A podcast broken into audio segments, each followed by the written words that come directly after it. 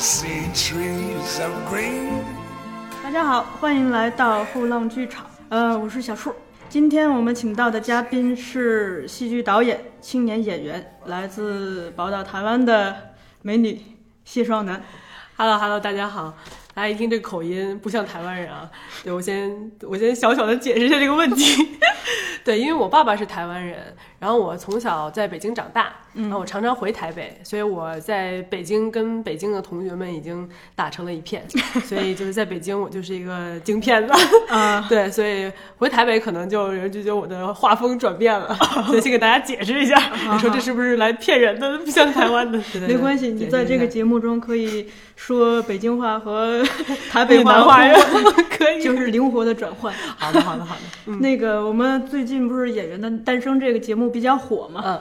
然后我给双楠布置了个任务，是是就是就去看这个节目。嗯你是刚刚从美国回来也不久吧？对，不久不久，也就所以他可能还不知道这有这个节目呢，是就是所以我我给下了这个任务。对对对，呃，看完了他有很多想法，嗯，呃，然后我说正好我们讨论一下。对哎，我们今天主要聊就是那个，就聊那个马可他们那一期吧。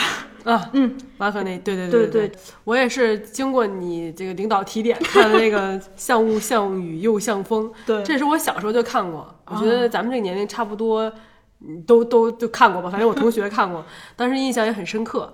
然后看完这个节目，我也是第一次看这个节目，嗯，然后我还是蛮好奇的，我就想说，因为表演是一个挺私密的事儿嘛，我说把它哎。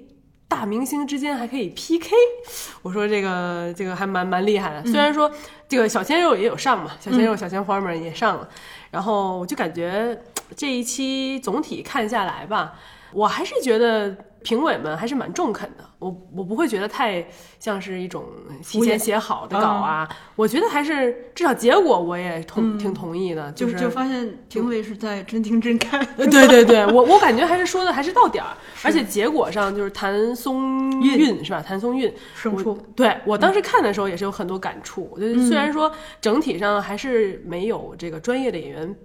就是强嘛，实力毕竟年轻嘛，有些还不是表演系毕业的，大眼儿仔是那就个曾舜晞，哦，曾舜晞，对他还不是专业学出来毕业的，嗯所以说其实他们也是挺挺难、挺辛苦的，嗯属于完全从实践开始，没有一个所谓的明确的指路的方向。嗯，所以我看下来，虽然说这个大家各自都有各自奇奇葩的地方，就是有些地方可能觉得好像不太 不太这个完美，嗯但是从一个整体感受，首先我就想说，这个影视表演和这个话剧表演的尺度啊不太一样，对吧？嗯，就是首先就是这个演员的尺度不一样，第二就是观众的气氛也不一样。对，对吧？像是我们也聊过说，这个你要是一个人在家看这个电视电视或者看什么网剧，然后跟一群人在电影院，对一群人电影院或者是在话剧现场、舞台剧现场，那那感觉是完全不一样。就像你可以听这个王菲的 CD，但是为什么那么多人还是要去现场，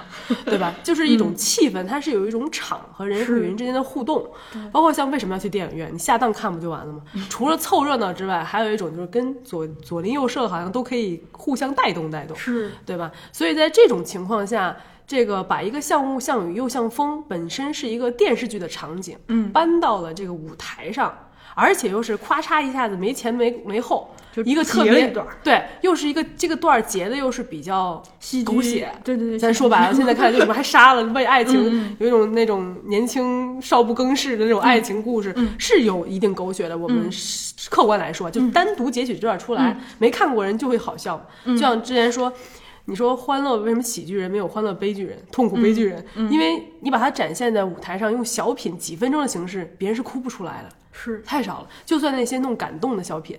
最后结尾是个感动的，人也要先让让你笑够了，对，先让你笑够了，让你喜欢上他，最后给你来个催泪的，嗯你可能有，但你从从头到尾就是一个大煽情，不买上不买账对，没铺垫，没带积累，对，带不进去，所以说这个就，观众缺这个嗯，铺垫是吧？对，因为这你看，像雾像雨像风，首先它本身是一个靠，它本身是一个电视剧，在我们的印象里，嗯，然后又让演员基本上没有修改他的表演模式以及风格，就完全照搬到舞台上，嗯，其实还蛮电视剧的，我觉得没有什么舞台的所谓改编，所以这种情况下，演员演夸张了。觉得别扭，特写镜头一给吓人劲儿，大抡胳膊，是那个章子怡被吓到大抡胳膊。嗯，有的是你如果你演的少了，观众好像 get 不到。看不清，特别是现场的观众，对？对，所以它本身这个选项就蛮难的，对于导演和演员来讲就是蛮难的，我觉得。所以说探讨了这个尺度之后，我觉得其实是可以有些是客观原因，不能只怪人小鲜肉、对对对小鲜花，对他其实是有他自己客观的因素的，对吧？对，而且就是他可能就是比如说现场的。观众和现场的评委，嗯他看到的是一个舞台呈现，那我们看到的是摄影机通过聚焦对和剪辑之后呈现的。对他可能摄影师给了特写，对我们就可以看到人物面部表情比较丰富的这对个，更加的。反应，但可能现场他们没有看到这一部分。对，反过来，我们在视频上嗯。看到人物就外在的肢体特别夸张的部分，可能在现场看来是一个正常的尺度，对？对对对，就像是那个，咱们不是说为什么女二就是那个谭松韵，韵最后大家三个两个评委都觉得 OK 还不错，呃，咱们说尺度问题，嗯。就是他们离得更远。所以他们觉得谭松韵更没有存在感，更不夸张。在这一个被诟病夸张的组合里，他是一个毛病不那么突出的人，是，所以他获得了胜出。嗯。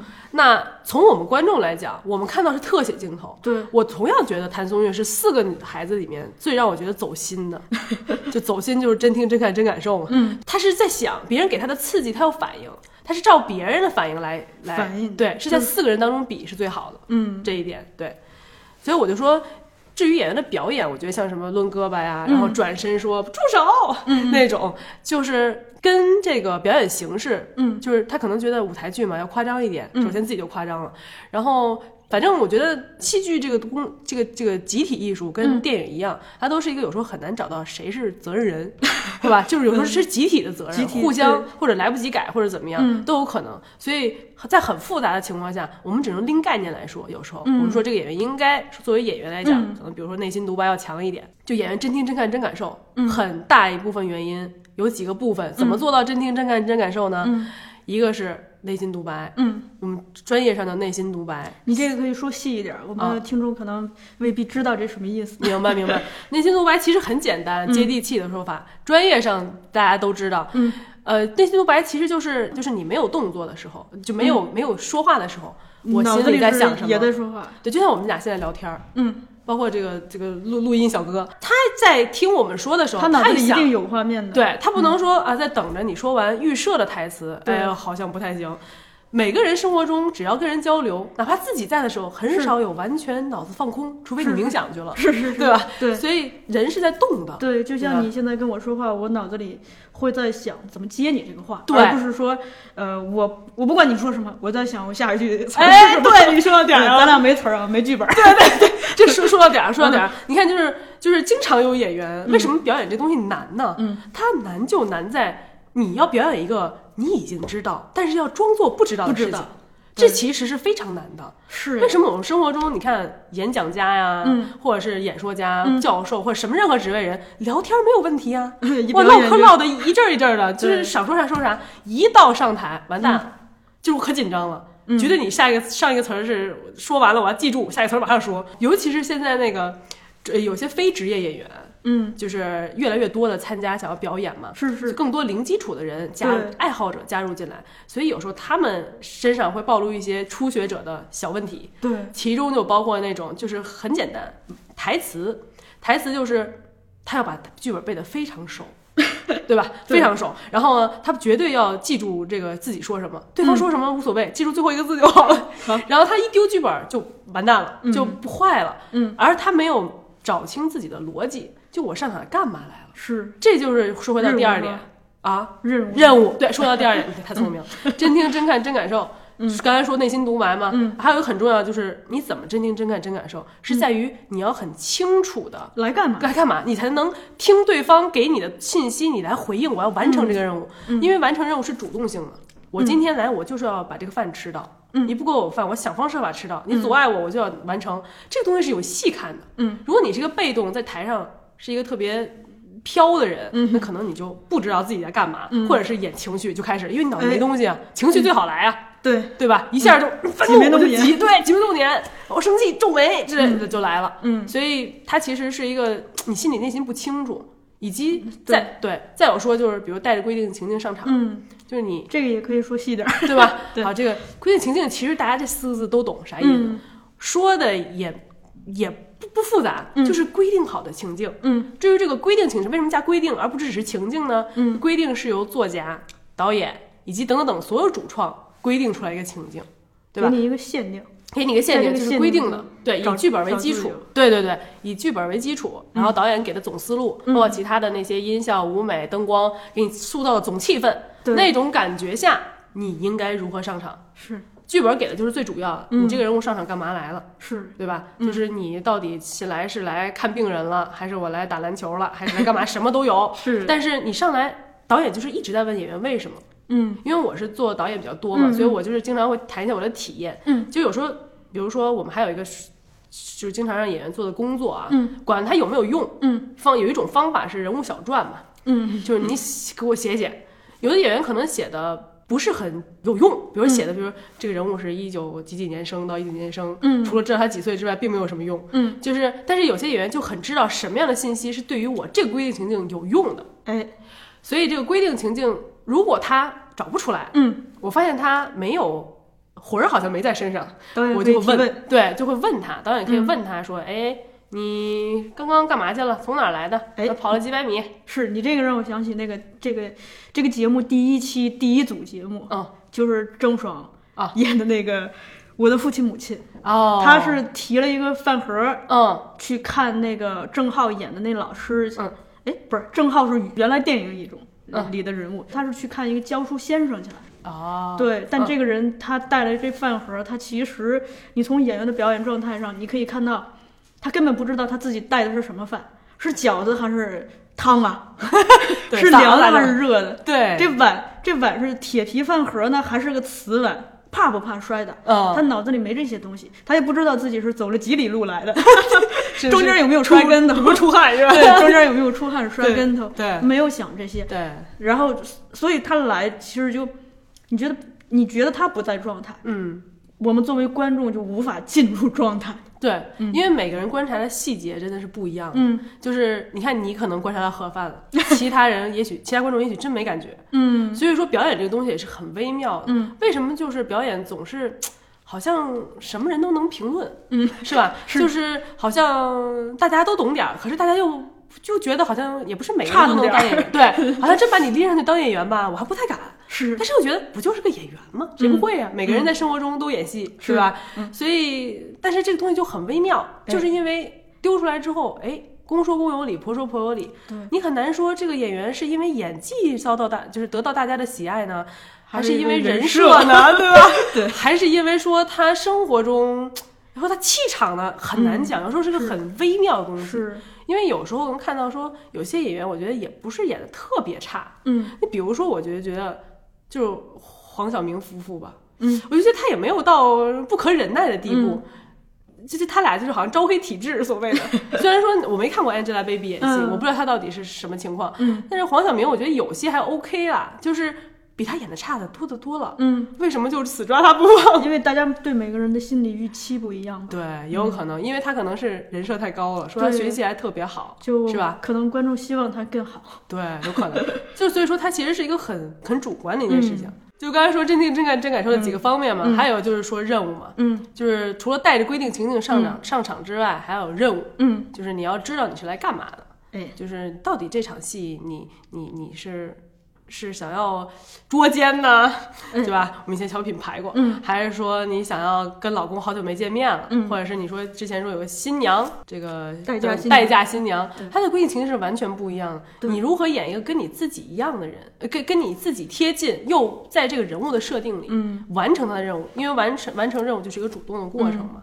所以在这个像雾像雨又像风的迷你版里面，嗯就是有时候会觉得为什么会有情绪呢？嗯，嗯、没找着任务。没有，你到底要干嘛？心里不清楚。嗯就是导演让我这样，我要抓他的领子，哎我要生气，所以我就带着节奏拉弓了。就你滚！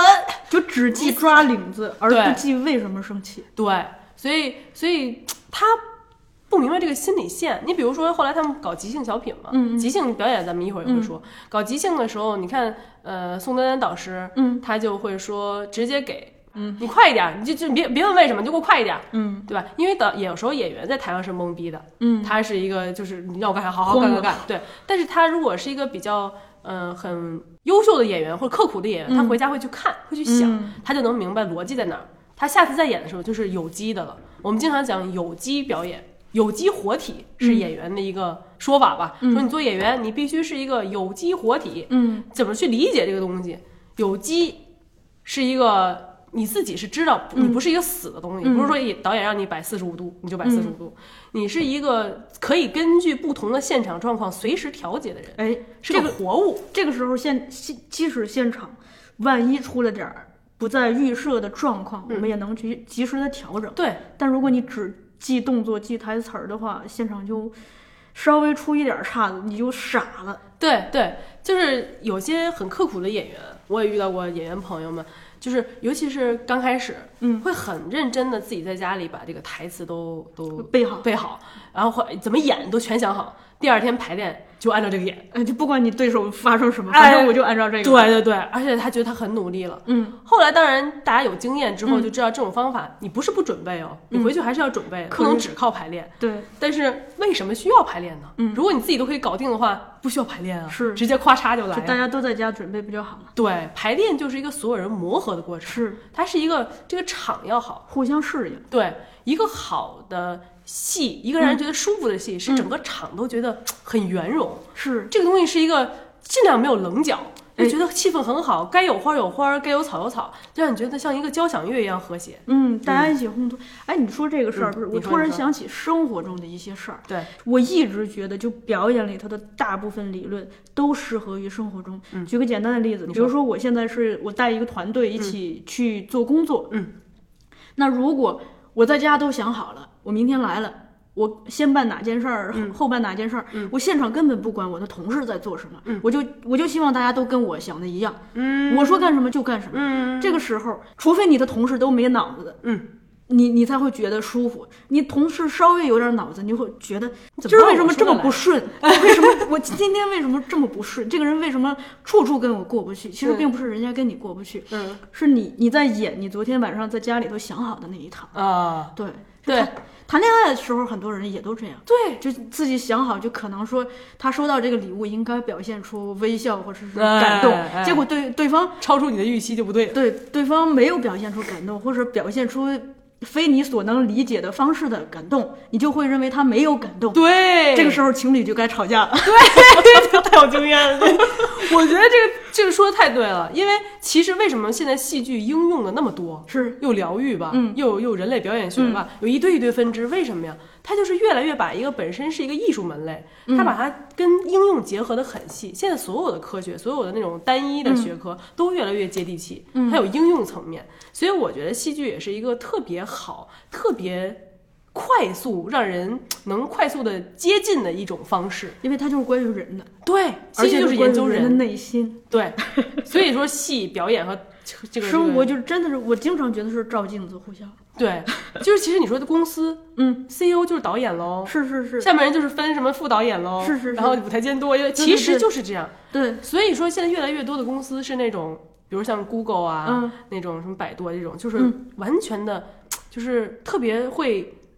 这个发挥演员的主观能动性哎，哦，不是不是演呃员，职员员工员工对职员职员对，他为什么？就是因为好导演，对，好导演，理解大家是有创造力的人，嗯，因为你没有创造力，我还不雇佣你了。哎，你有脑子，你想的多，对吧？而且他懂得把不同的员工放在不同的角，给他分配不同的角色，对就每个人能找，所谓每个人找到自己的位置，就是找到自己的角色，找到自己的任务。找到自己擅，对，是这个意思。是，就是领导为什么觉得有成就感，是因为我不仅就我完成了领导任务，我有成就感，我不仅完成了，我还超额完成了，才更有成就感，对。对吧？就是完成任务才是种成就感，是是。给自己大任务嚼成小任务哎也是一样，戏剧也一样啊，是。有整个贯穿任务，对。贯穿线，我这最高我就是要为父报仇，是。或者怎么样？那我每一场不能每一场都为父报仇，对。他有每场的小任务，是。这跟平常年计划哎。和季度计划、月计计划周计划一样的。一样一样。对，所以说，就是现在其实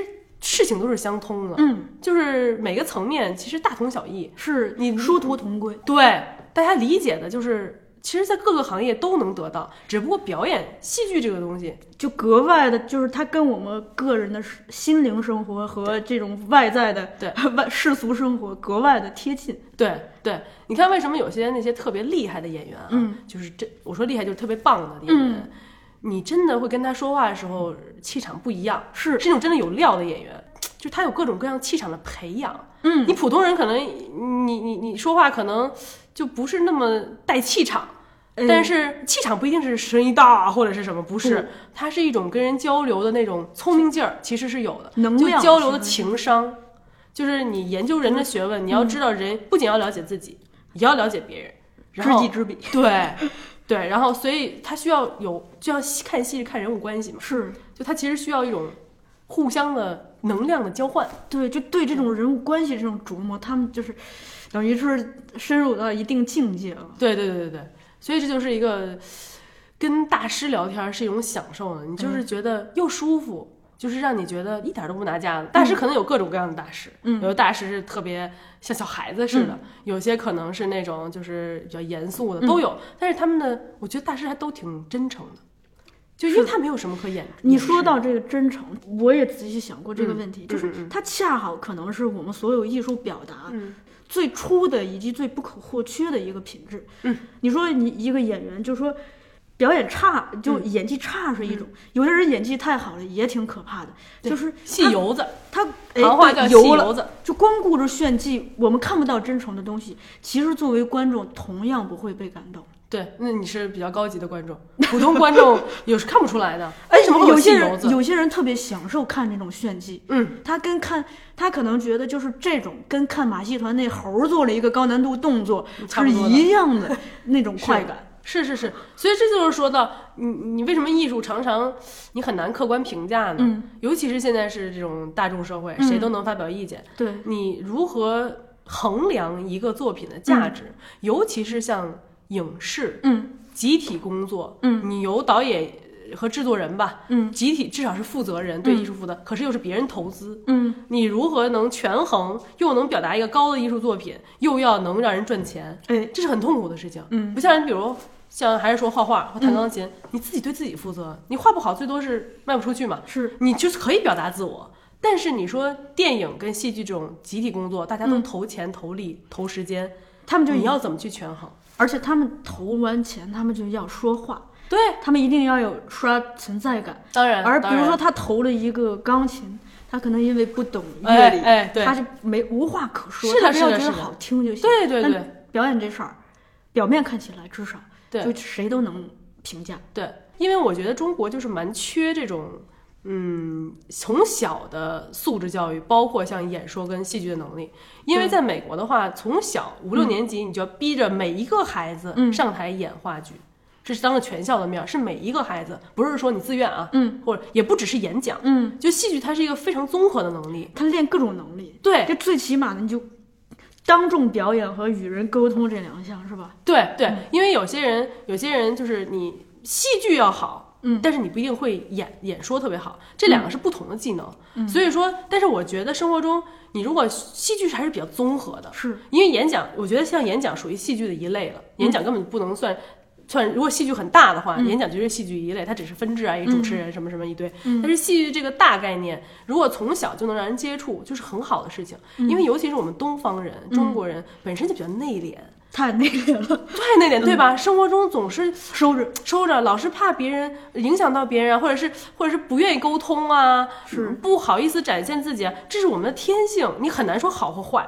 它就是一种特点。那西方人你也很难说好或坏，嗯见你就拥抱贴面礼。那中国人觉得我干嘛跟你贴面，嗯对吧？因为因为你看中国是一个比较这种联谊结构嘛，嗯就是我先爱家人，嗯对家人最好，然后朋友，然后再同事，什么什么往外展。嗯可能到陌生人，经常有时候就会不是那么的善意，有时候就会防备啊多一点。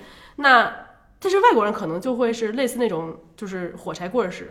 就是我是众人拾柴火焰高，所以外国人有团体，就是经常西方，比如说团队什么足球啊、篮球啊会比较好，他们要求是个人主义出来，但是要协作。对，这这这说偏了，就是想说什么？但戏剧是可以训练这个。对，是可以训练的，它是一个很好的，对所有人都很好。这就为什么越来越白领啊、什么的对儿童戏剧教育啊，全部都出来了。，因为这个东西它它嗯训练出的这种沟通协调的能力，不只是帮助你这一个戏，嗯，这是个表面的事儿。对，更重要的是，其实你有了这一套本领，你会发现在工作中或者是在生活中，对你跟你的家人、你的同事、同学、老师交流起来，好像没那么多磕磕碰碰了。对，其实并不是他们在为难你，或者他们在这个时刻放了你，嗯，只是你会换位思考了。只是你变得更有智慧了吧？就对对，更有智慧，我很同意。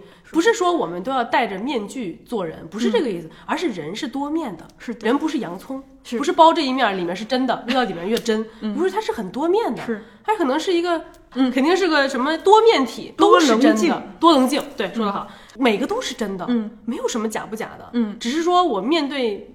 不同礼貌不同礼对对不同对象，当然要有不同的态度。对呀但是真诚是很重要。你如何其实如何练就别人相信你是一个真诚的，这其实是需要呃技巧对对，你知道，就我们很多年轻人刚参加工作，嗯就很真诚啊，特别认真，嗯，但是特别容易处理不好跟同事的关系或者跟领导的关系。啊这不是因为你嗯不真诚，是你的真诚缺乏技巧。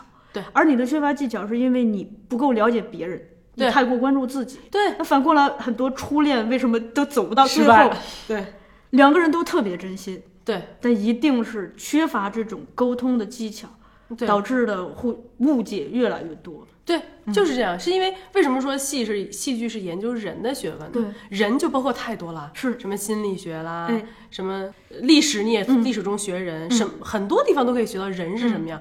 你如果不懂人，你没有办法做集体工作。是尤其是集体艺术工作。嗯，为什么说拍电影或拍电视剧很难呢？就就是因为就拍好的嗯很难，是因为首先它是一个集体工作，嗯你要协调；第二，它是一个创造性工作，它不像是公司，其实跟这个比。就是理理论上来讲还容易一点，嗯是因为我付你钱，然后你你要完成你的绩效，你给我超过一万块钱，你就是它是个？相对机械的东西。对，是的，对创造力的，从这个层面上对来说，对创造力的要求没有戏剧那么高。那么高，对，而且它是一个，就是你大多数时候你是可以量化的，是你别说别的，我就给你一个月我我挣多少多少万出来，对绩效，哎，你干嘛说我？我横就横了，可能有人会这么想，对吧？但是戏剧不行，嗯，你如何说你是演的真好？对吧？你你你到底是符合导演的要求就要演的真好呢，还是观观众观众对吧？它是一个很微妙的东西，所以作为导演也好，表演者也好，都应该是那种。就他是一个很能了了解别人在想什么，然后能处理好集体的关系，因为不是说独角戏，对吧？嗯你不是一个人在那边一直独白，就算是单口相声，人家也给你讲故事呀，对吧？人故事里还角色扮演呢，对对吧你？还需要跟观众互动嘛？对呀、观众看的是戏，戏就是人物关系，系对吧？要看的是你们两个之间，哎，这个要不然看情节，要不然看你们两个人是怎么微妙的，是发生爱情了呢，还是说仇恨了呢？还是什么人不会看你一个人在那儿单相思，是对吧？对这所以说那些如果在台上。只一粒一个独星，嗯，一个一个明星在闪耀的话，嗯观众其实不想看的。这个吧，就说到另一个事儿，嗯就是其实是《演员的诞生》这档节目好几组节目表现出来的一个事儿。嗯，就我有一个观察，就发现这个选手和选手之间，如果私下里头这个关系可以建立的，就是咱俩是互相拖着的，对，对。而不是互相的拆台、拆台。抢戏，一般情况下，他们咱俩合作出来的这个东西，嗯，怎么着也会比较好看一点儿，更好看一点儿，就是有一个向心力在那儿。对，但如果说咱俩就从一开始就一开始抢一个角儿，嗯。你也你觉得你适合，我还觉得我适合呢，对。反正我不放手，嗯。我就觉得我最适合。嗯，那这个时候，不管谁妥协了，妥协的那一方心里头不舒服呀，上台就处处的互相，反正反正我不管你，我演我的。对，那这个时候出来，他们自个儿打的小算盘是我演我的，但其你别忘了，当你们集体不好的时候，其实你也好不到哪儿去。是，嗯。就是观众，就是尤其是层次看的东西比较多，咱不能说层次高，嗯。因为有时候观众层次是因为他看的东西不够多，嗯，他并不一定没有欣赏水平。我们总是先从感官上，大部分人啊，从感官刺激，就是美国大片儿，为什么呀？感官刺激啊，嗯，但是你看多了之后，你发现哦，也就那么回事儿，你开始挖小众的了，是然后你发现，哎，慢的电影节奏慢的也有好看的，是，所以他可能观众只是一个他量体量看的还不够大，等他看的比我们还大的时候，嗯，他的鉴赏水平也许比我们就高。对，所以说这个鉴赏水平跟量有关系。嗯，然后那鉴赏力水平比较高的观众对这个演员的要求就高了。对他不觉得是啊，我就看这个明星谁谁谁对啊，刺激看明星谁谁谁。嗯，我还要看的就是整个搭配。是是不是让我觉得这个戏往下走的很顺，还是说我就看所有人捧你一个角儿，哎那就没劲了，是。对吧？所以也是要看观众的欣赏水平。嗯，好，聊过了这一趴，咱们先来听首歌吧。双楠给大家带来的是《蝴蝶夫人》中的晴朗的一天。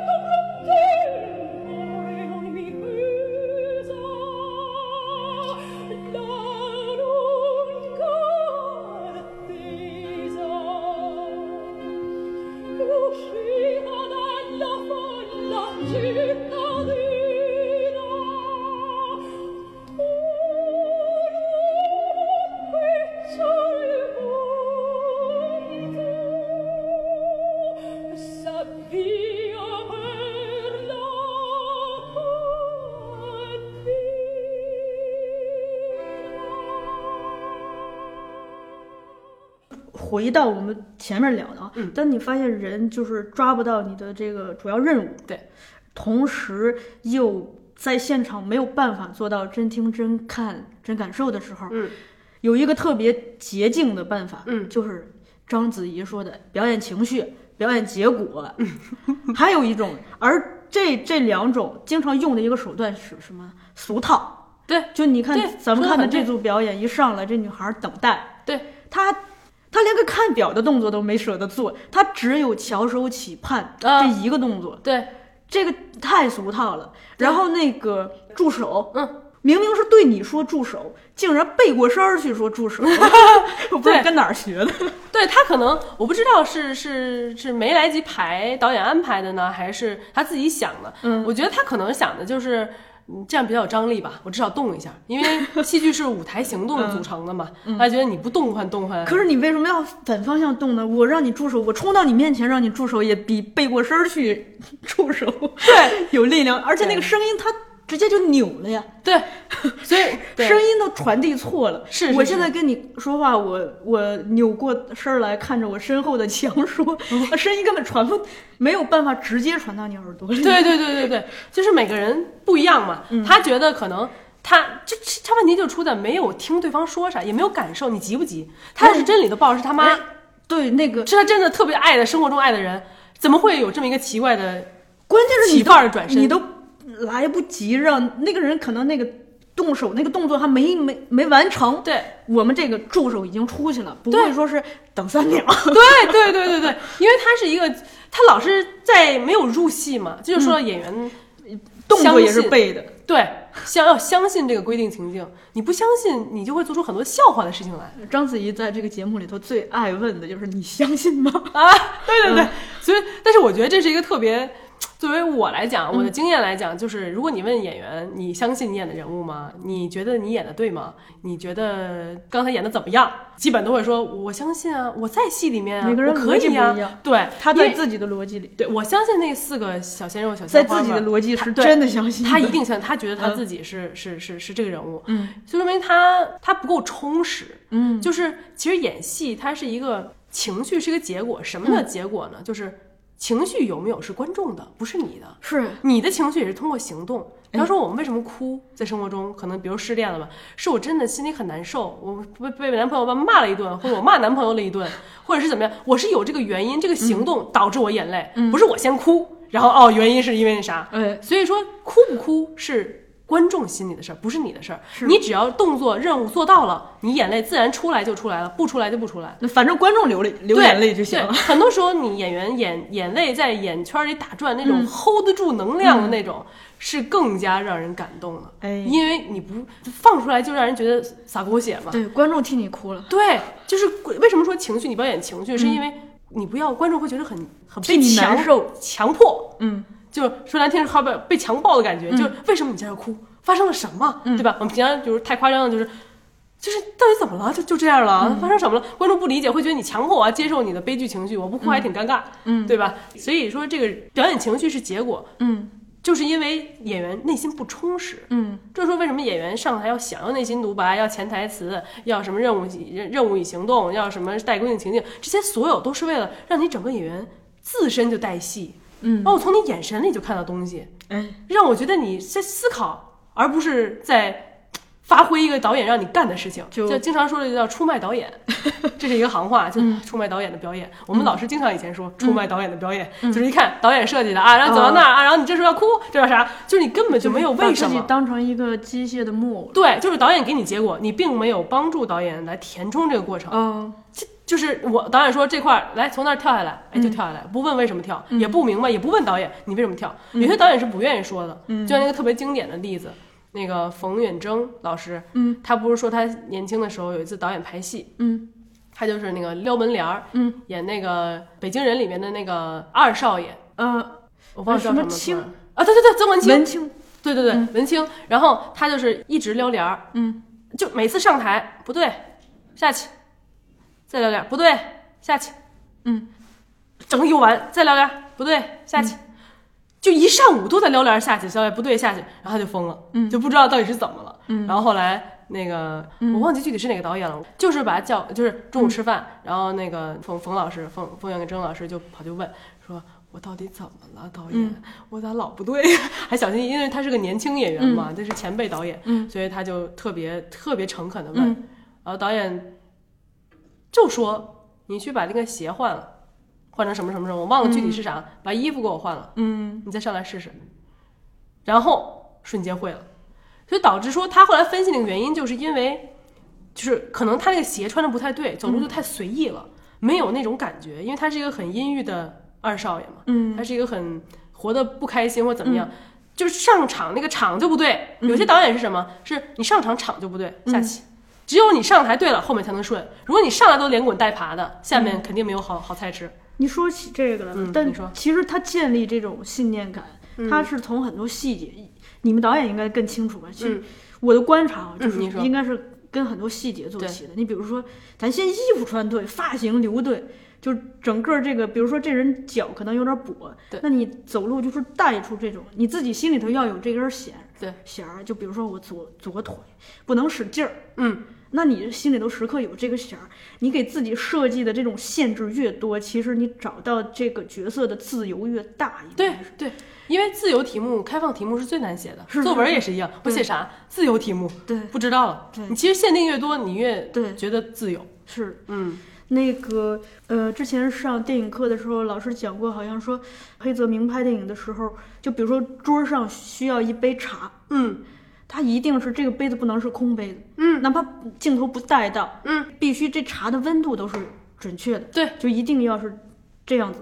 对。你只有就是咱们的道具也好，服装也好，各方面都做到了，嗯，这人物的这种信念感一点一点的就建立起来。对对对对对，嗯。就是每个导演的做法不一样。嗯嗯，像有的导演像你说的黑黑泽明，嗯，他黑泽明导演他就属于明显的是那种特别现实主义的。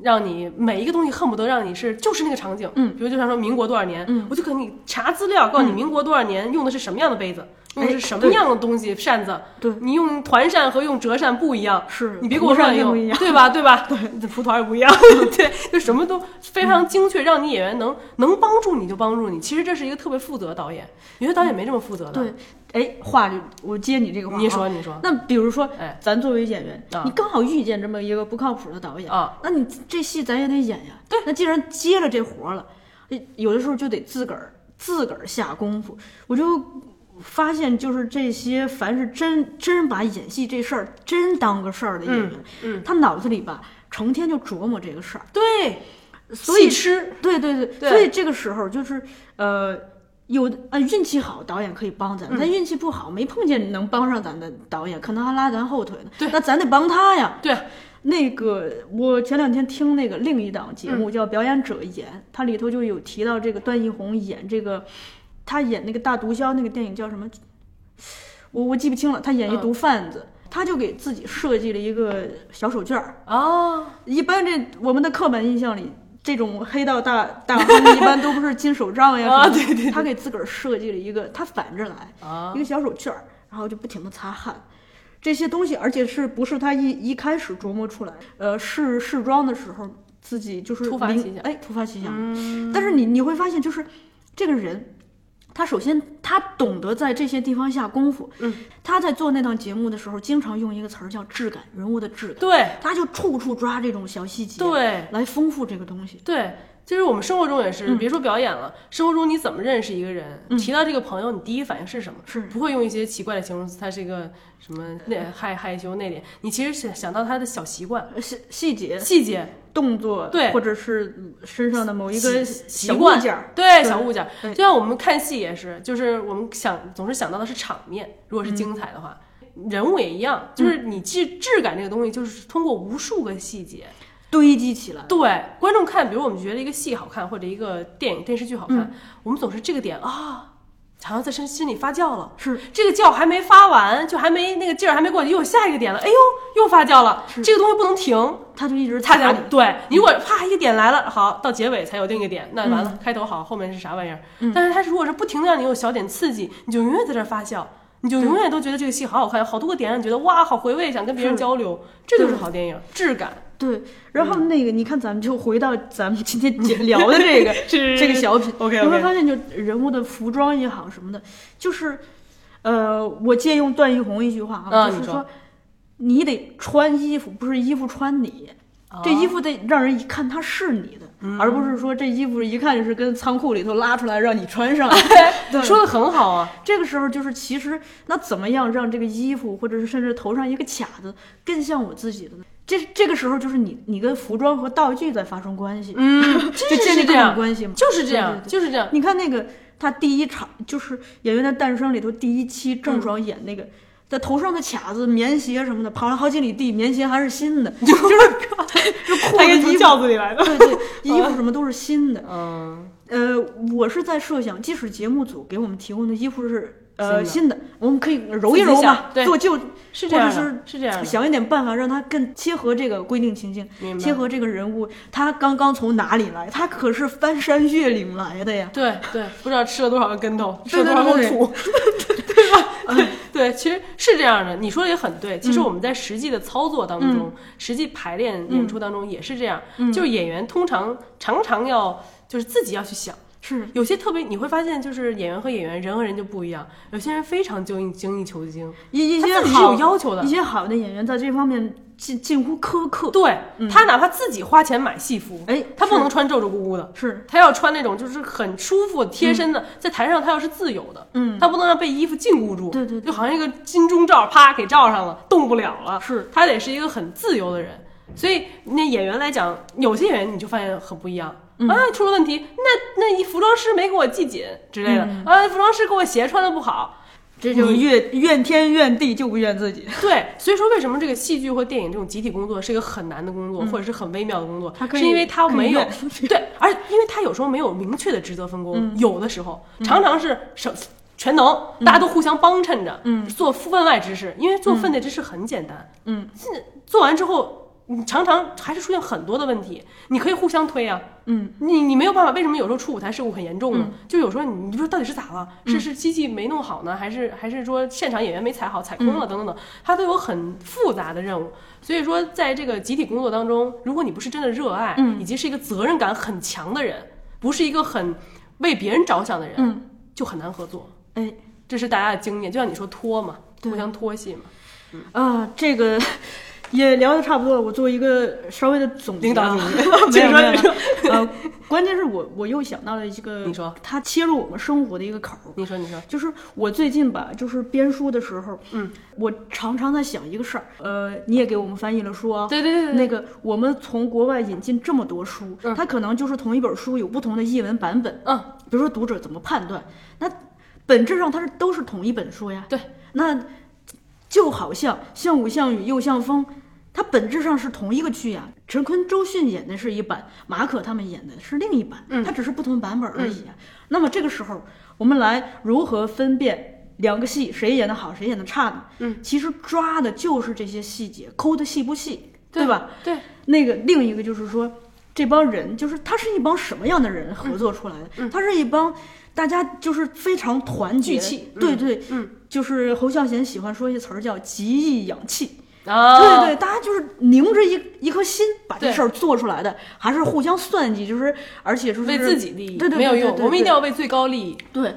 然后我编书的时候就发现，嗯，就同一个书，它可能有不同的版本儿，嗯，我不能说是站在这儿就说夸后浪怎么好就是至少就说从我们这种编辑的一个努力的目标吧，嗯就是希望就是抠得更细一点，嗯，就是遇见每一个词儿都要主查半天，查，嗯。就同样一个人，比如说，呃呃，这个这个人的英文名是这样，那嗯他翻译到中文应该叫什么？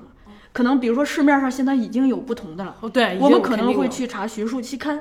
权威的学术期刊、哦也会照顾豆瓣时光都给他译了什么，对在这个基础上，嗯，综合就是大家读者的这种阅读习惯，嗯，才会定下这一个人名。就光这一个人名，他可能一天就过去了。即使这样，我们还有那么多的为读者诟病的地方呢。那如果你不这样，那那这书得多做多差呢？你像我们编辑也是，如果说呃我们同事之间的这个氛围不是造成这样一种互相合作的这个气氛，大家就是互相的算计。